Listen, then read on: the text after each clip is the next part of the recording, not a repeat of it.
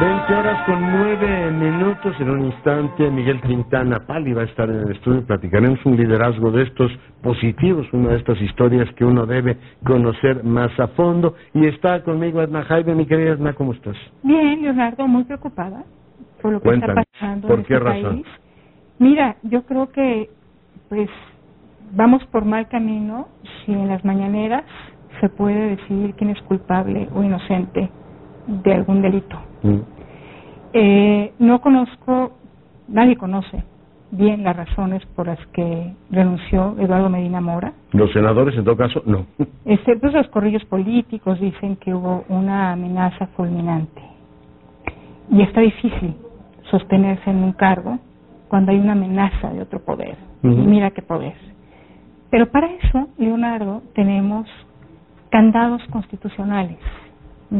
Por eso es que la renuncia debe de tener una justificación de gravedad ¿no? para justamente evitar lo que sucedió. Y nos la pasamos por el arco del triunfo. No hay todavía una justificación de grave- que, eh, que hable de la gravedad y que explique esta renuncia. Entonces me parece que estos candados eh, pues constitucionales pues están es- son bastante frágiles, Leonardo, cuando tenemos cuando no tenemos políticos dispuestos a defender el orden constitucional. Mm. Entonces, créeme que estoy preocupada. Yo sé que esto no es popular porque ya, como te decía, eh, pues en, en las mañaneras se define quién es corrupto, quién es no, y en nombre de la corrupción se puede hacer de todo. Y estar en contra de esto es estar del lado equivocado de la historia, Mm. parece ser. Y me parece muy preocupante. Eh, de- se ha consumado la salida del ministro Medina Mora, Y además canónico, el Senado votó 111 votos. sin una investigación abierta. No, no, Claro. y, y si aunque estuviese cerrada, ellos no la conocen, ¿eh? Pero pues no hay una investigación, todavía no hay una, una investigación abierta que nos diga que efectivamente hay conflicto de interés, lavado de dinero, todo lo que... Hasta trata de personas se ha manejado en la prensa. No hay investigación, Leonardo. Mm. Entonces, sí me preocupa. Pero bueno, eh, el hecho está consumado, entonces, como tú sabes, México Evalúa es parte de una iniciativa que se llama, un observatorio que se llama Designaciones, lo encabezan de manera eh, pues, notable, artículo 19, fundar, y es- redactamos una carta para el presidente. Mm.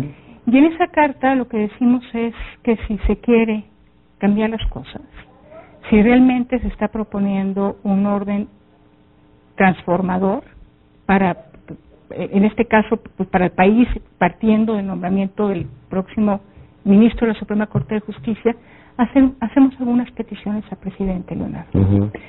La primera es, eh, el presidente tiene que mandar una terna.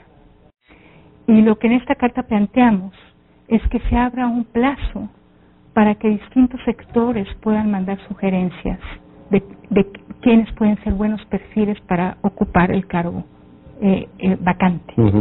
Que se abra un pla- plazo, que se discuta, que se hable de perfiles, que se puedan proponer perfiles idóneos, que haya participación ciudadana.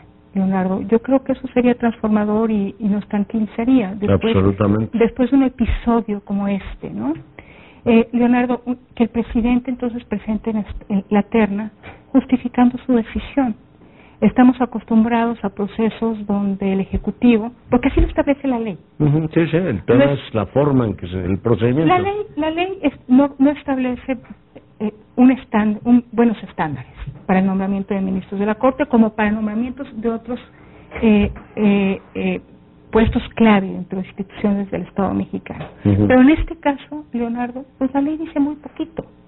Entonces necesitamos complementarlo con otras cosas. Entonces, esta terna, que se abra un plazo, que se pueda comentar, que el presidente cuando conforme esta terna la justifique nos diga por qué son las mejores personas, porque son perfiles idóneos. Y una vez que se dé la discusión en el Senado, que exista también deliberación, que exista escrutinio público, que exista transparencia, Mm. que no sean comparecencias de 10 minutos, Leonardo, donde pues realmente se conoce poco de los candidatos, sino que realmente sea un ejercicio donde pueda haber pues nos, eh, eh, podamos constatar que hay perfiles idóneos y que hay un método para elegirlos. Por supuesto que sería deseable que hubiera consideraciones de paridad de género, pero sobre todo que reformulemos el proceso. O sea, tiene que ser mujer ahora, ¿no? Bueno, este, o sea, no es obligatorio. No es, no es obligatorio, sería deseable que se atendiera a un criterio de paridad de género y yo creo que lo más importante, Leonardo, si realmente queremos transformar este país, es transformar los mecanismos para designar a personas clave en instituciones clave de esta democracia. De una vez por todas, pues cerrar la posibilidad de que se capture, de una vez por todas cerrar eh, las cuotas partidistas en, en las designaciones. Y para eso pues fortalecer las leyes, Leonardo. Yo creo que es esto es un trago amargo. A mí me parece un trago amargo, un, paso eh, costoso para, para nuestra democracia, para la propia independencia del Poder Judicial, de la Suprema Corte de Justicia de la Nación, y espero, Leonardo, que de aquí en adelante solamente tengamos decisiones que la fortalezcan. Sí, ojalá. Si no, este país muy pronto va a sufrir las consecuencias. Fíjate que lo, dices perfectamente y lo ligo con una conversación que tuve al inicio de este informativo con Claudia Jañez.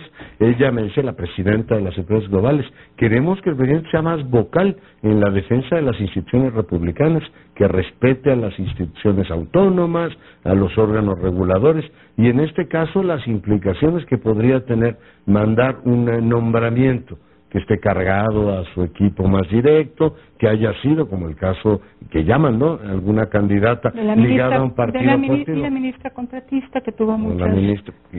muchas consideraciones críticas, pero de las que ha mandado hasta ahora, que están en su entorno, pues esto puede tener implicaciones en el crecimiento del país, en la confianza general, digamos, que las instituciones deben generar a todos los que toman decisiones fuera de México, ¿no? A mí me parece este un golpe muy importante contra la independencia judicial, Leonardo. Muy, ¿El sometimiento del Senado? El... Este, pues todo, o sea, toda la trama. Sí, pero tú dices los candados, normalmente fueron de papel los toda candados. Toda la trama, pues pone a cualquier ministro a temblar. Oye, ¿qué, ¿qué, tal el PRI, eh? Votó con él y el PAN haciendo unas maromas. Yo creo que se merecerían haber cumplido la función con una mínima bueno, prestancia y voluntad de rendir cuenta al ciudadano. ¿Qué te puedo decir yo? Ellos se han olvidado de, los ciudadanos, no les interesa recomponerse, sino simplemente acomodarse. Yo creo que lo dices perfectamente. Y, se han acomodado muy bien y, y, este país va a cobrarles por no desempeñar el papel que les, que les corresponde. Tomamos nota, Edna, muchísimas gracias. gracias Placer tenerte con nosotros.